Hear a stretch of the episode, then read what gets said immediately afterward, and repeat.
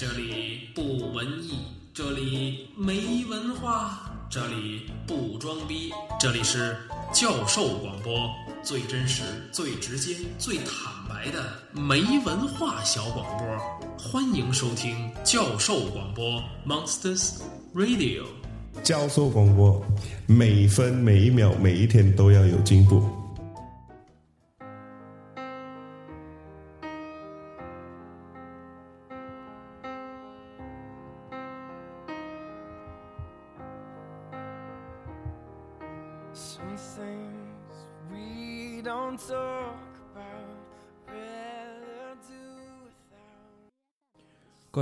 好，欢迎大家收听今天的教授没文化，我是 Steven。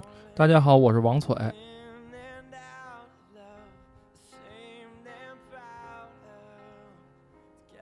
今天我们接着跟大家呃聊这个假行家谈音乐。今天我们做第二期，好吧？上次我们已经预告过了，就是呃这个还是以指挥这个系列，呃继续把它。呃，继续延伸下去是吧？对对，嗯，上次我们呃预告了，今天我们可能要聊一下这个手柄，就是指挥棒前面那个头儿，不不是那个 PSP 的手柄，对对对，嗯，就是那个头儿。然后呢，我们再聊一下呢，就是指挥这个行业，对，啊，这个呃，怎么怎么算是一个就是阶段性的总结吧，就是把这个系列结束掉。对对对对对，嗯啊，好，那我们就。现在呃，先做广告吧，对吧？不好意思啊，先做广告。欢迎大家关注这个“假行家谈音乐”的公众微信号，对，微信公众号，微信公众号，嗯，欢迎大家关注“假行家谈音乐”，然后上面有相关的文章啊，然后这个呃，也都跟音乐啊、跟交响乐啊，呃，这些都有关的。然后呢，我们会定期更新的，对，这个更新的频率比我们节目更新的频率高啊。对，关键看是 这个。有时间写更新的就快点吧，尽量尽量保证一周至少更新一期。嗯嗯嗯，这频率可以了，真的真的可以了。嗯，好，那我们就呃再做一广告，就是欢迎大家关注教授广播。对，这是最重要的啊，不，这个 这个其次啊，这个呃微博搜索教授广播可以关注我们。另外，我们的节目呢在各大的 Podcast 的平台、播客平台都有，然后我们会不定期的在。各种的直播平台做直播，我们会在微博里面做预告，好吧？嗯，欢迎大家关注。对，嗯，谢谢啊。然后我们开始进入今天的主题。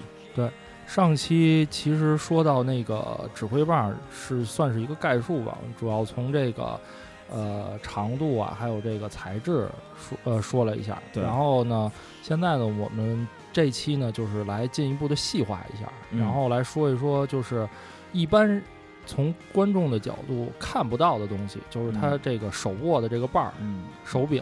手里攥着这个，对对对，因为他在手里攥着嘛，肯定一般人是看不到的。对，那么呢，实际上 就是除了长度之外，这个直接影响这个指挥棒使用，或者说直接就是说怎么挑这个指挥棒，最主要的就是这个手柄和你这个人的这个感觉。是。就跟开车呀，或者你选乒乓球拍子一样，嗯，对，比如说你是刘国梁式的直板儿，对，还是这个孔令辉式的横板儿，对，对吧？这个把儿是不一样的，对，指挥棒也也是，对。那么这个呢，大家可以就是具体的话，因为牵扯到，比如说有一些描述啊，可能看图更直观一些。是这个我们已经在这个微信公众号里头做更新了，对。然后这个呢，也就是就是借着这个节目给大家大概做一个讲解，嗯，呃。这个首先呢，就是从这个，呃，还是从材质上说，还是从材质上说，嗯，呃，这个把儿呢，大概常用的材质分两种，一种是这个软木的，嗯，一种是软木的，还有一种就是木质的，嗯，红木的，红木的，或者是反正什么木的都有吧，嗯，对。然后呢，但是呢，就是因为咱们国家属于这个。怎么讲？叫这个劳动人民智慧比较这个足。对，在在这个淘宝上还有卖这个翡翠的，嗯，还有卖这个象牙的，哦，还有水晶的啊，这是创新。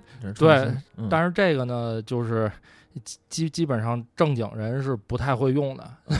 对，正经的专业指挥肯定是不太会用的。是，最主要用的基本上就是这个软木的和这个木质的。嗯，然后呃，这两个有什么区别呢？一般的话，软木的这个。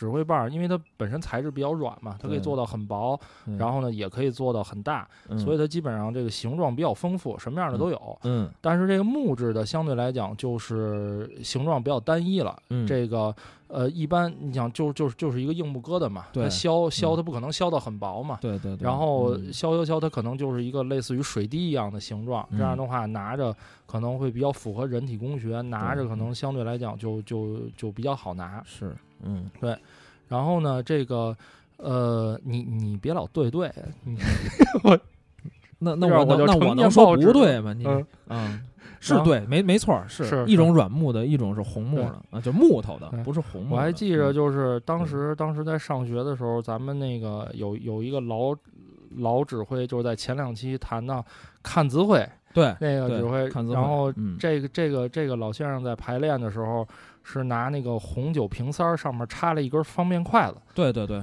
嗯嗯然后当然这个呃不是说专业或者业余啊，这个是老老先生的习惯，老先生习惯，老先生是特别特别有名的对国内的一个指挥对，而且真的是一个军乐指挥的一个大师级的人物。对啊啊，虽然他现在已经不是活跃在国内的舞台上了，对对对呃，但是他培养出来的这些学生，包括老先生本本人的儿子，也都是现在比较知名的对这个乐团的指挥。对啊对，嗯也就是说，就是实实际上这个软木形状的这个这个这个指指挥棒的这个手柄，基本上就跟这个红酒瓶子，就是大家可以拿一个红酒瓶子，你握在手里，这个感觉差不多。对对，嗯然后这个木质的呢，你拿在手里的感觉可能更像一个，比如红木的手把件儿。像一手把件儿。对对对对，大概是这种。嗯然后从形状上来说呢，嗯这个分好多种形状，就是呃，我们这里头就不分材质了，就就是统称了。最常见的实际上就是这种水滴型的，或者有人叫梨形的，就是梨吃的那个梨，嗯。就是一个跟水滴一样，上面细，然后下面。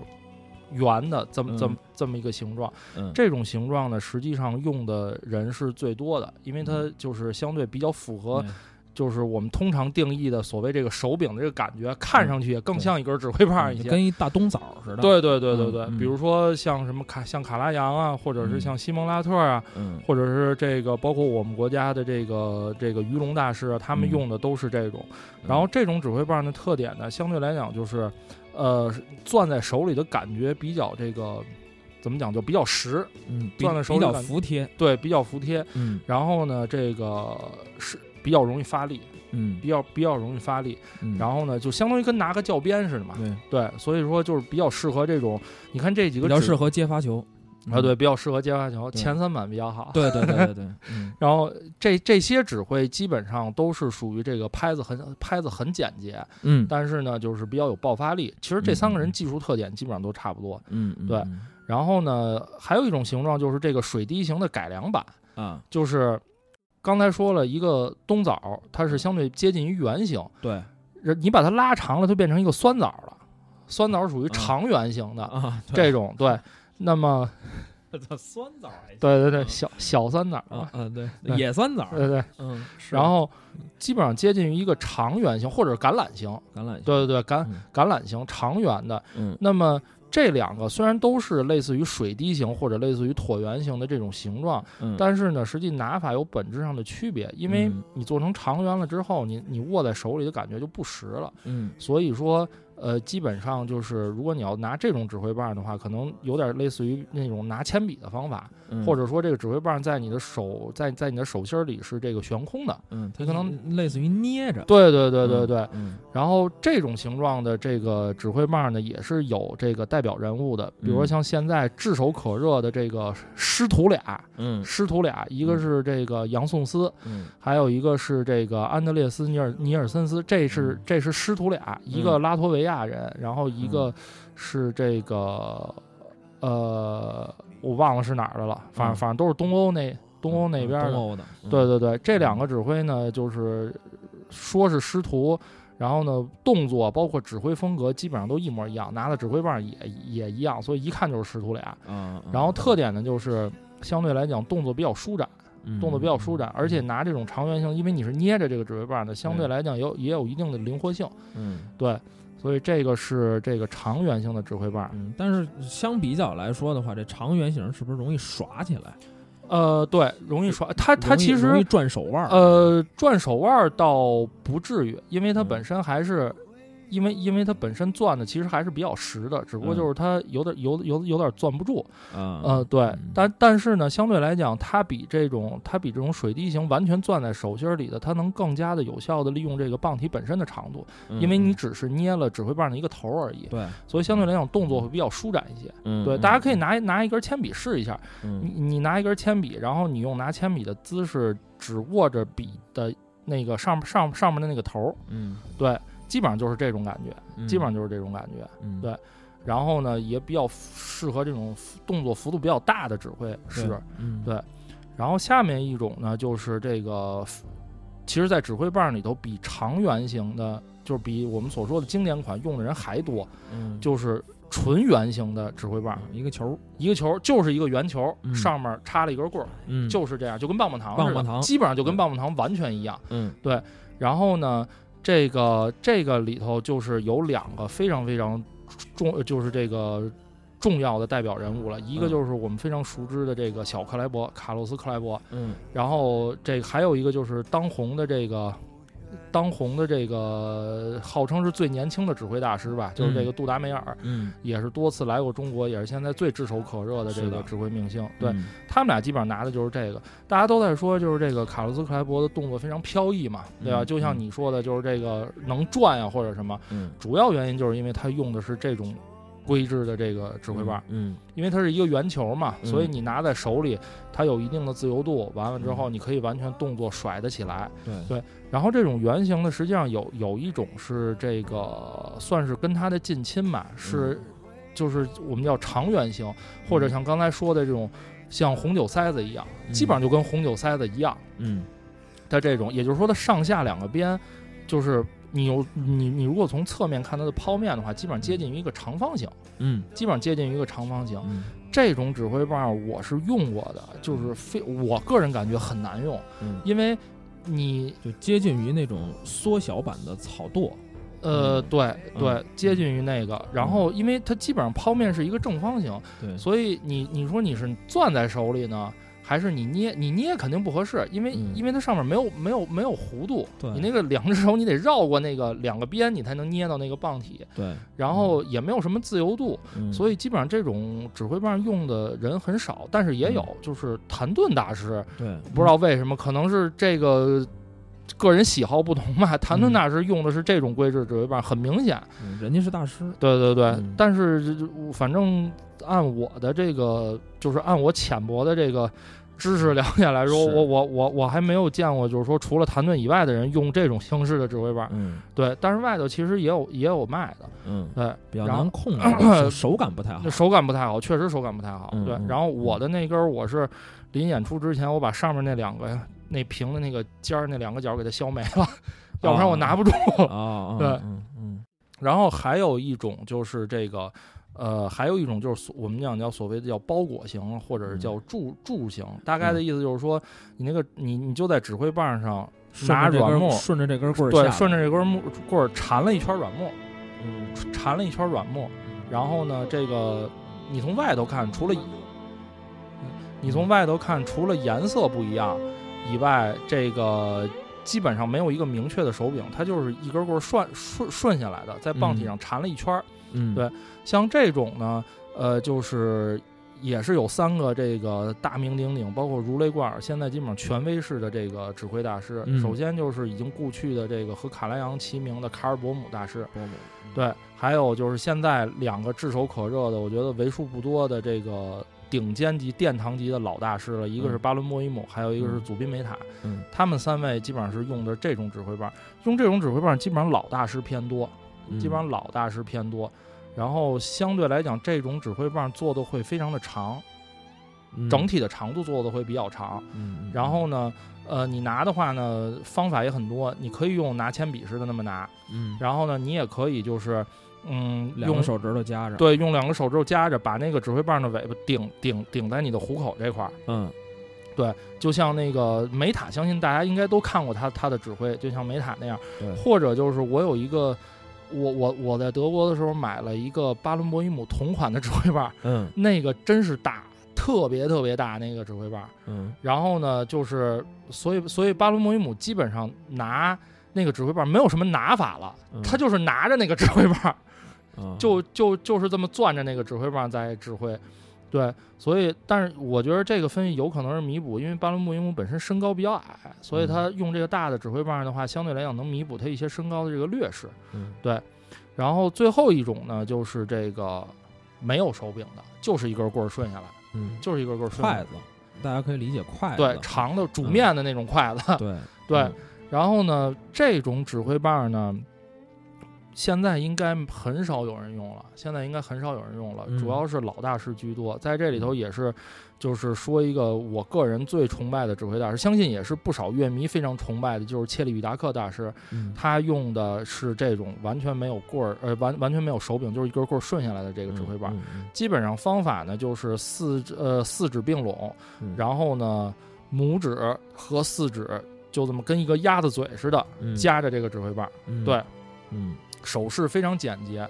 然后大家可以感受一下，就是你拿根铅笔或者拿根筷子，可以感就跟鸭子嘴似的夹这个指挥棒，你是没有办法发力的，或者说你不好发力，因为你一发力很容易就滑下去了。对对，所以呢，就是要求这个就是指挥。可能相对来讲，你的控制能力，包括嗯你的这个对音乐的理解，你可你用非常细小的动作就能传递给乐团很清晰的信息，嗯所以这个其实是一种修行，我觉得。嗯嗯，对。如果我们看这个一根棍儿顺下来的这种啊，就是说没有手柄的这种这种，它实际上，呃，只是在这根棍儿上做了点文章，它其实还是相当于有手柄的。呃呃，对我我在它这个地方是做了一个对呃我在无限的对，我在那个个公众号上，刚才 Steven 说的就是我在公众号上这个拍的是我我自己的一根儿，嗯，然后这个呢，其实这个棒儿它在手柄那个位置做了一个相当于做了一个标记或者做了一个凸起，类似于一把宝剑似的，嗯对对，类似于一把宝剑，但是这个形状是属于特殊的形状，嗯，这个形状是属于特。特殊的形状有卖那种就是一根棍儿顺下来的，啊，就是一根棍儿就是直直的一根棍儿，对，总之就是不管它做不做这个标记，嗯，呃，实实实际上它的握法都差不多，对对对，因为它并没有一个明确的软木防滑这种就更没有了，是，所以你指挥的一多，手一出汗的话很容易掉，对，嗯嗯。所以这个就是我觉得简简单的吧，给嗯。这个大家普及一下这个指挥棒的知识。实际上，差不多指挥棒，我觉得到这块儿也也就差不多算是告一段落。然后大家嗯。如果想，因为我刚才用语言描述啊，可能不是特直观，然后我们在公众号里有具体的图片。对对对，到到大家到贾行家谈音乐这个公众号里边去找这篇文章，里面有很多的图片，嗯然后配的，然后呃大家也都能看见，非常清晰的能看到哪一位大师在用什么样的一个指挥棒。对啊，但是呃通常来讲，就是用的比较多的这种还是软木的。这种呃，像对，还是软木的用的人比较多，因为它嗯毕竟它它防滑。对对对，而且再有一个软木的，可能是不是相对来说价格会便宜一点？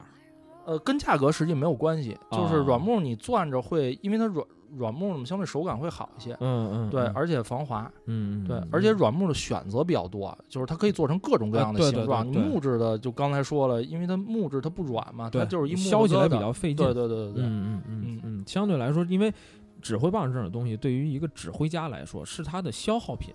对啊，就跟我们平时用点纸巾啊，用对点对对，对跟这个意思差不多。对它可能会换很多对。啊，然后呢，它固定了一种模式，固定了一种它比较贴手的一种方式来说呢，哎，它可能就会一直延续着这个方式。包啊。括其实就是我们在上期提到，就是那个我还记着 Steven 问过我说，比如就像阿巴多，对，他相对来讲指挥棒，你看他老年的时候用，嗯。就是呃棒法非常的灵活，嗯。然后呢，而且他拿的位置实际很靠下，嗯。然后基本上你你可能会感觉他那个指挥棒就没有把儿，或者说他那个把儿就是一个小球，嗯。对。但是实际阿巴多在年轻的时候拿的指挥棒不是那样的，嗯，他嗯在年轻大概三四十岁刚出道的时候，相当一部分时间，相当长的一段时间拿的是这种长圆形的，嗯。就刚才说的杨颂斯拿的那种指挥棒。嗯后来慢慢慢慢慢慢才变成这个现在的这种就是基本上棒体很小，它能就是能甩得起来的这种指对对挥棒对，，嗯，对，他也会根据这个自己这个呃技术特点，技术特包括这慢慢自己在调整。对对对对对啊对对主要还是为了拿着什么舒服。，对因为他要去排练，他要去给乐队手手势。对呃，一个让呃这个乐团成员能看清楚，再有一个自己拿着舒服。对，因为毕竟他往指挥台上一站，一排练好几个小时，对。你让他手指头老不动弹，对。也不行，对。对吧？对。嗯，这实际上也是考验一个指挥家的这个手上的功夫的。，对。嗯。对，嗯，那这个就是相当于就是。呃，指挥棒这一块的内容，我们对。就算基本上就呃已已经说的算比较全了。对对。啊，嗯。呃，然后我们第二部分呢，我们再给这个指挥，我们这这个这个系列吧，嗯。我们做一个小结吧，也对是这个之前我们也说了，呃，贾行娘弹音弹音乐呢，我们第一部分谈的就是指挥，对。啊，然后呢，我们呃实际上文章是分了五期。对，文章是分了五啊，期，一共有五篇文章，大家可以在这个公众号里边去看。但是实际上我们做节目，我们做了两期，对。啊，然后呢，呃，最后呢，我们再给这个呃这一期节目呢，就是给这个指挥指挥这个系列，我们做一个小结吧，算是。对。啊，因为其实我在写第五期的时候，内心还是很有感慨的，嗯因为就就就像我就是我在文章里前面那个引言里写的，就是嗯，实际上，呃，就是听过这个教授广播第一期的这个朋友都知道，我们几个主创。呃，都是特长生，对，然后呢，也都是从大概七八岁就开始学，是然后呢，所有人都是，就是从刚开始上上不了场，因为你不会吹嘛，对看着师兄吹，看着大孩子吹，对，慢慢混到上场，然后再混到比如说能让你这个，比如当个当个当个团长啊，对或者当个首席啊，嗯，然后比如说像像我，我可能这么多年坚持下来，然后我就是一直活跃在音乐这个领域，没没啊没在圈子里没没你活跃，也算是有头有脸的没人物，没有没有。嗯没有嗯没没没有王大师很辛苦，嗯，每周除了上班还得排练，还得运营着一个微信公众号，我我主要是没钱买话筒，你知道吗？嗯，然后。然后这个就是再到自自己这个有机会干一干指挥这个活儿，对，那么其实大概二十多年吧，然后嗯看了不少指挥，经历了不少指挥，也跟嗯。好多指挥聊过。嗯。嗯，反正这里头牛人也有，嗯。然后呢。这这种所谓的世界世界级的这种著名指挥家也有，嗯。然后当然了，这种就是呃相对来讲比较不知名的，嗯。然后这种指挥也有，嗯，然后，我觉得反正从我自己的角度吧，我我我觉得其实我还是能够对这个行业谈一点我浅薄的看法。嗯，就没没关系，就谈你甭管浅薄还是不浅薄吧，对就谈谈你的看法，对对对。然后我觉得首先第一呢，就是嗯，吃饭重要、还是理想重要？对，也就是说，就跟赵本山那个小品似的，嗯要钱要脸，我要老伴儿，嗯 对吧？你到底要哪个？对对，嗯那么其实就是大家看，现现在因为音乐会很多呀，对动漫的也好啊，或者什么电影的也好，或者是是正儿八经的这种古典音乐会也好，是，指挥在台上都是风光的一面，对，但是实际上他们内心是怎么想的，或者说他们内心有什么尴尬，嗯。我觉得，嗯，其实是我们可能广大听众所不为人知的。对。所以我觉得就是还是得重申，我个人认为指挥是一个吃饭非常难的行业，它嗯。甚至比演员或者甚至比就是比比比其他的一些艺术行业吃饭还要难。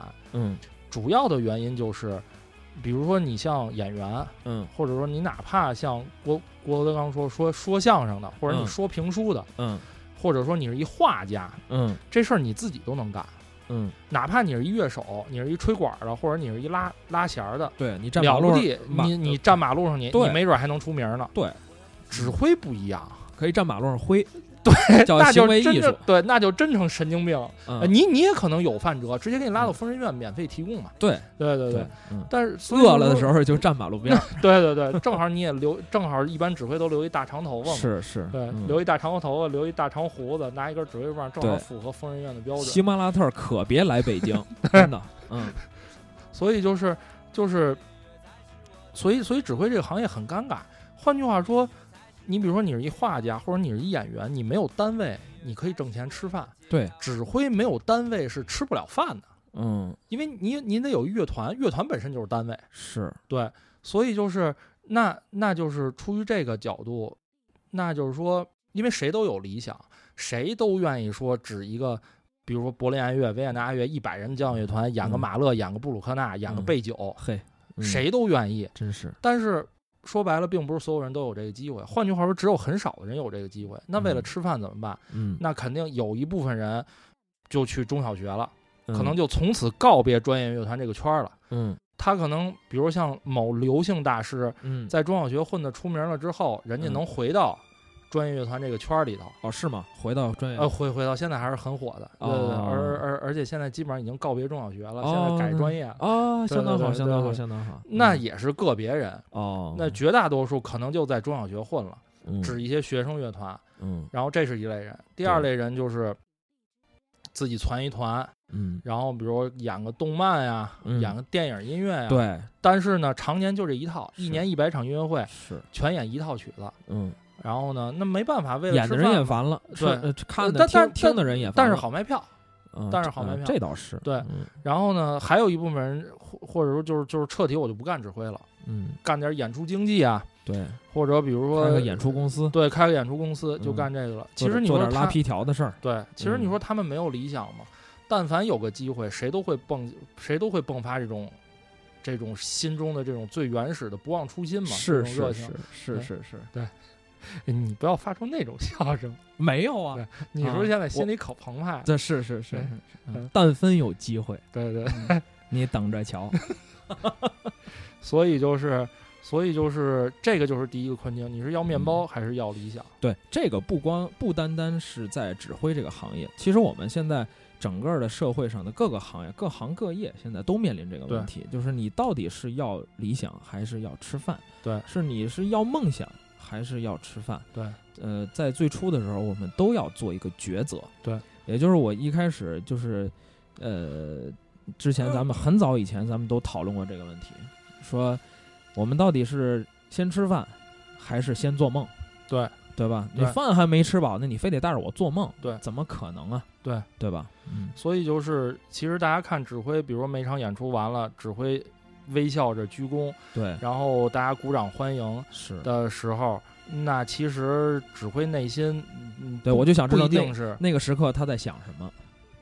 其实就看是什么场合了。嗯比如说，他真的指了一场他自己梦寐以求的演出，嗯，那肯定这个笑容，我觉得是发发发自内心的由衷的或者是由由衷的。对，但是绝大多数情况下，比如说就就像我说的，很多指挥都是嗯。一年指一百场，就这一个曲子，嗯。或者说有一些政治性的演出，嗯，或者说像前两年那个什么长征胜利多少周年，对，演长征组歌，嗯，一年演一一一演真是演一年好几百场，对对，那说白了，嗯指挥是没有任何感觉的。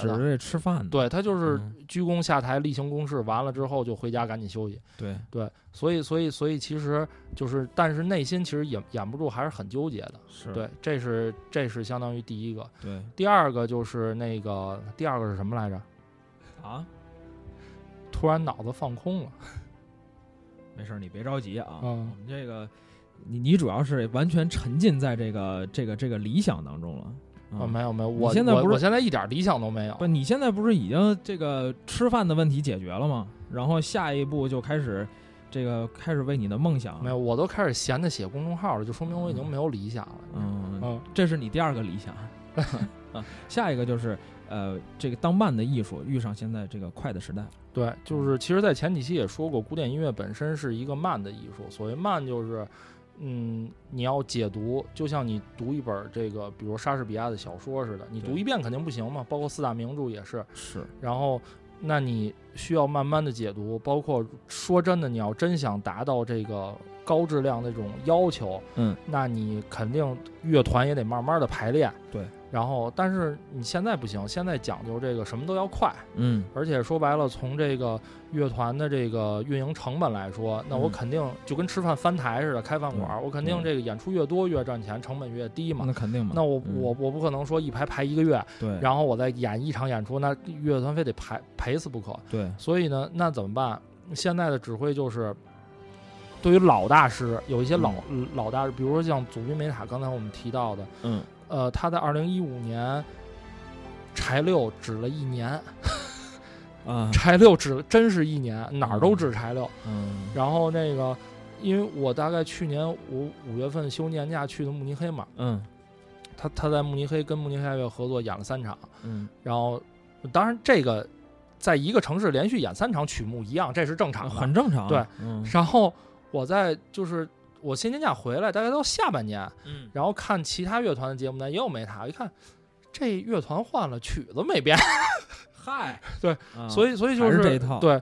嗯。当然，他可能一年或者两年换一套曲子，但是、嗯。但是对于这些老大师来讲，可能出于比如说体力，对，或者说这个脑力这种嗯。综合素质这种要求，那他嗯。一年就就只一个曲子，这样的话他排也好排，说白了。对对对对。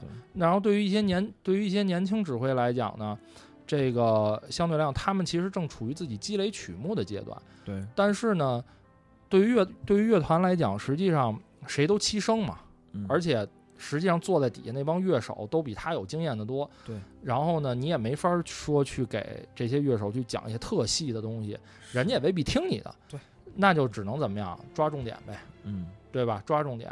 还有一个就是我去年看过一个报道，就是记录了维也纳爱乐的一个普通的排练日，嗯上下午差不多五六个小时的排练。嗯然后呢，维也纳爱乐需要迎接三个完全不一样的指挥，三套完全不一样风格的曲目。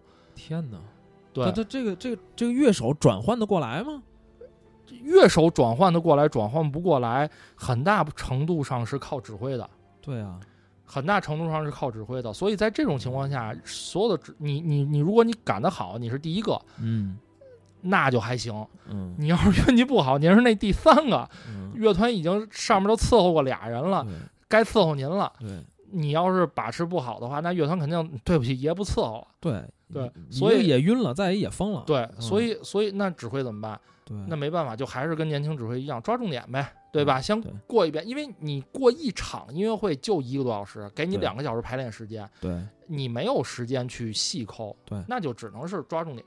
你过一遍差不多，然后细节，哎，我觉得这块儿这块儿这块儿按照我的要求来，对。那能听出是我指的对就完了。对。所以现在的话，基本上我们听，可能很多人现在逐步的在回归，比如像黑胶，嗯。或者是像这种听这种历史录音、单声道录音，其实主要不是听录音质量，听的就是个味道。嗯嗯，你现在的东西，嗯，说白了，其实是听什么味道，就是装孙子呗。对对，嗯对。对装装雅婷了，对对对，嗯嗯。嗯。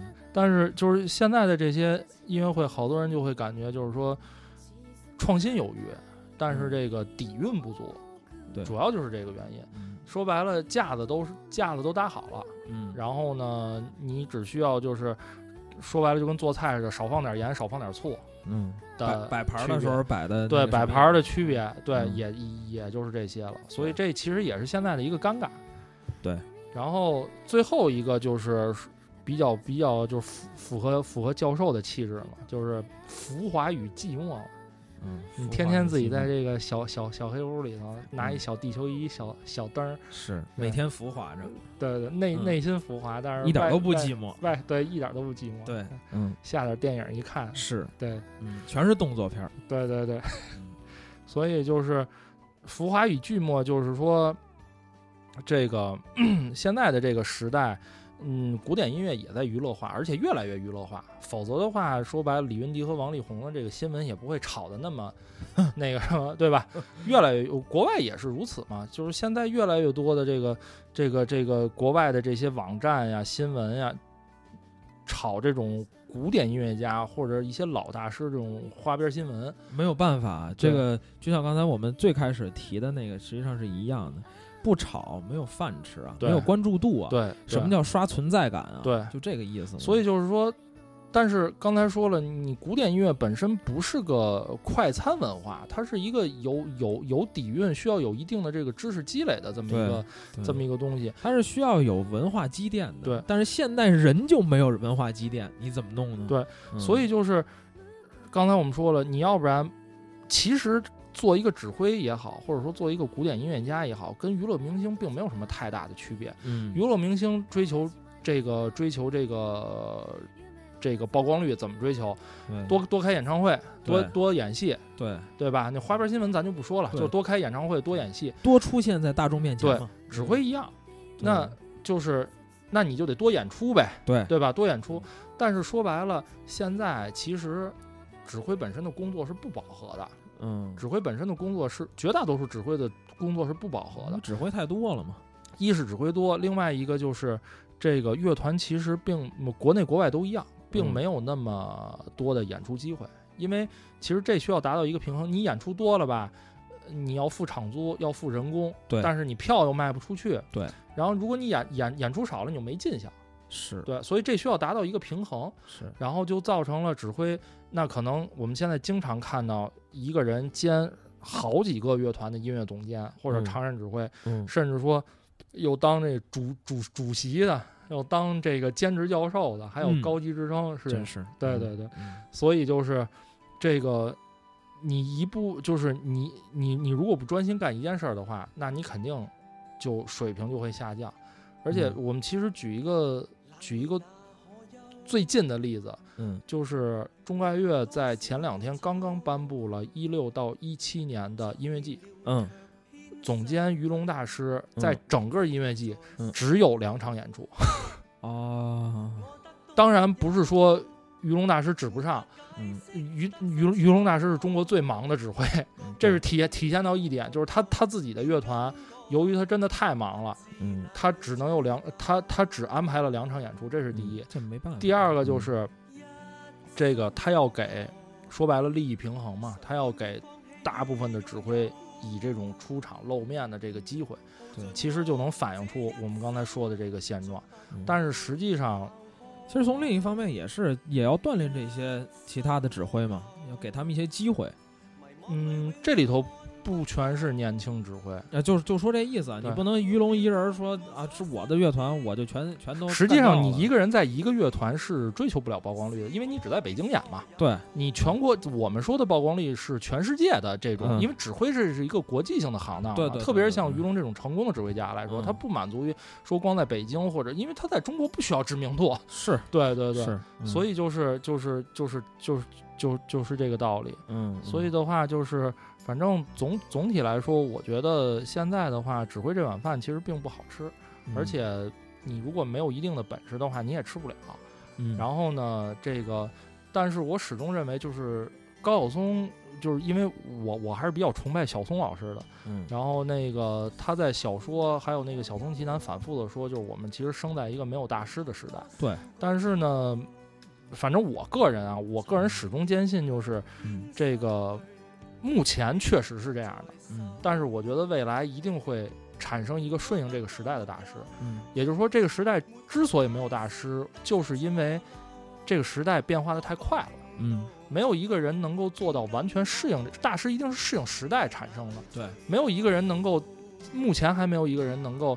我觉得任何领域都是在这个快速的这个变换的这个这个这个这个世世世世界当中，他能够迅速的适应。对。对，那可能他刚适应了，哎，又变了，刚适应了又变了，他可能在这个临界点他是大师，嗯。但是在明天，这个世界已经不是这样了，那他就不是大师了。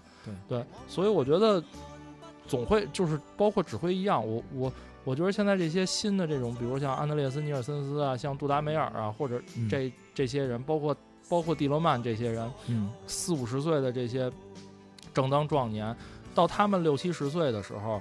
嗯，我觉得或许会再出一个卡拉扬，再出一个卡洛斯·克莱伯，再出一个卡尔伯姆，也不一定。嗯对，但是这种像 这个，你刚才也说了，小松老师说的这个，这是一个没有大师的一个时代。就是我觉得从另一个角度来说呢，虽然是没有大师，但是它是一个百花齐放的时代。对，嗯、就是我们看着没有没好像没有一枝独秀，但是呢是各个地方都在都在秀，是在百花齐放，大家都在呃每天都有新鲜的东西出现，而不是说像一个皮皮塌塌的一个一个时代，对吧？就是合久必分，分久必合。，对对对，总要有这样一个调整的一个时段。就是嗯前两天我不知道你看了没有，我在朋友圈里发了一个照片，就是那个照片里你买了个笛头，什么？我买了一笛头，你不是前两天发一照片，你买了一笛头吗？那个就是那个那个照片里有五个人，就是啊。托斯卡尼尼、富特文格勒、布鲁诺瓦尔特，啊呃，嗯。埃里希克莱伯，啊，对，还有那个那个克呃克伦佩勒，嗯。这五个人，嗯。嗯，就是你记不记得，就是科学界有一个照片特别牛，就是开一什么会，然后什么呃普朗克，就就就那些，大家肯定都嗯。见过那照片。对对对对，这两张照片可以放在一起是是一样的，是是一样的。嗯就是如果你从指挥史上来说，就是大家可能呃有些听众对古典音乐不了解啊，就是嗯。这五个人，嗯。无论放在任何时候，如果嗯。你提到指挥，嗯。排在前五个，二十世纪指挥史排前五个就是这五个人了，没有人能超越他们的成就了。嗯嗯。所以我就觉得，其实我当时看这张照片，我其实挺有感慨的，就是嗯。嗯，我觉得一定会再有一个时代，或者说我在有生之年一定会看到说，嗯再有五个人拍这张照片，嗯。当然是一张彩色照片，嗯，或者按现在的这个 iPhone 最新的技术，是一张3 D 的这个可可以动的这个照片。嗯嗯。对，是一段 VR 可能，对对对，嗯。所以我觉得就是还是挺值得期待的吧，我觉得。嗯嗯嗯。嗯，这个时代我相信啊不会太远，不会太对。远，对，因为就像比如说我们现在说科技发展到一定程度了，说手机已经到头了，因为所有的手机都长一样了。对这个事儿不是从现在开始的，这个事儿实际上是从呃零几年就已经开始了。对从 iPhone 一诞生，然后紧接着安卓，包括 Windows Phone，所有这些系统一出来之后，所有的手机全都长一样了。对给大家举一个最简单的例子啊，就是说，呃，以前我们国家所有的手机都是有一个进网许可的，包括现在也有，对大家也都能对打开盒之后，你能看到有一个蓝色的一个标签儿。对对对对对这个标签儿以前拿到是非常非常困难的，是需要国家的，就是国家机关的主管部门来核发的。对，每一个手机都要去核发这个，只要你型号是一样的，嗯，比如说诺基亚，我今天出幺幺零零，那幺幺零零就要去申请一个，嗯明天出幺二零零，幺二零零也要去申请一个，嗯是这样。嗯所以这个，但是现在的状况是什么呢？呃，这个已经不需要再去申请了。嗯不需要在这个国家机关来管这个事儿了。他们委托给了下面的所有的可以有这个检测的能力的一个单位，嗯，这种单位现在有很多，对只要通过了他的检测，就是说白了就是入网许可嘛，对，然后这标签就发给你了，对。因为什么呢？就我们，因为我我之前在这个在这个行业里边儿啊是是，啊，然后呢，这个也跟他们也问过，呃，去去他们单位的时候，他们也都说过，因为现在手机的同质化太严重了，对大家都是一样的，对啊，所有的手机其实都是一样的。，对呃，是谁开创了这个时代呢？是乔布斯开创这个时代。对，那乔布斯没了，对吧？我们现在都在，大家都在期待着下一个乔布斯什么时候出现，就像我们现在期待着没错，下一个指挥大师的出现，对或者说下一个指挥大师这个迸发的时代的一个出现。对对对嗯，没错嗯没错，行我整这两句还行是吧？可以可以可哎以，，谢谢啊，哎谢谢谢谢王大师，谢谢王大师。嗯水水平挺高，哎哎，好嘞，谢谢王大师，谢谢。嗯呃，谢谢各位听众，这个能听我们这个这个这个节目啊，教授没文化的节目。然后我们呃，今天也就算是把指挥这个系列做一个小结了。对，呃呃，暂且告一段落吧。以后如果再有什么其他的大家想听的，也可以跟我们互动啊，可以大家在给我们在微博上留言，对，在微博上啊，包括在那个公众号上，大家都可以留言。然后有什么跟我们交流互动的，大家也都可以去关注教授广播的微博，还有假行家谈音乐的微信公众号。对啊，然后这个下一期呢，我们就会呃聊一些去听音乐会，对，怎么听，对对吧？我们都不懂啊，我们都没听过啊，怎么听音乐会？就是因为我我觉得长久以来做这个没文化吧，我觉得可能专业的东西讲得太多了。嗯然后呢，那天我就想，就是音乐这个东西，姑姑呃懂不懂姑且说啊，嗯那是两说。嗯不用听的，我用看的，我能不能判别？嗯后来我后来我一整理，我觉得不用耳朵嗯看就行。嗯，那具体怎么看，对。那就是下回我们再跟各位分享。这个就是很通俗易懂的了。是是是，嗯，我们也聊点通俗易懂的，对要不然老说那些听不懂的名词儿，好家伙的，这玩意儿脑容量不够，是真的跟不上，跟不上。嗯嗯好吧，嗯啊，谢谢王大师，谢谢王大师，啊，谢谢各位听众。好，我们今天的教授没文化，呃，就暂告一段落，我们下期再见。拜拜。拜拜。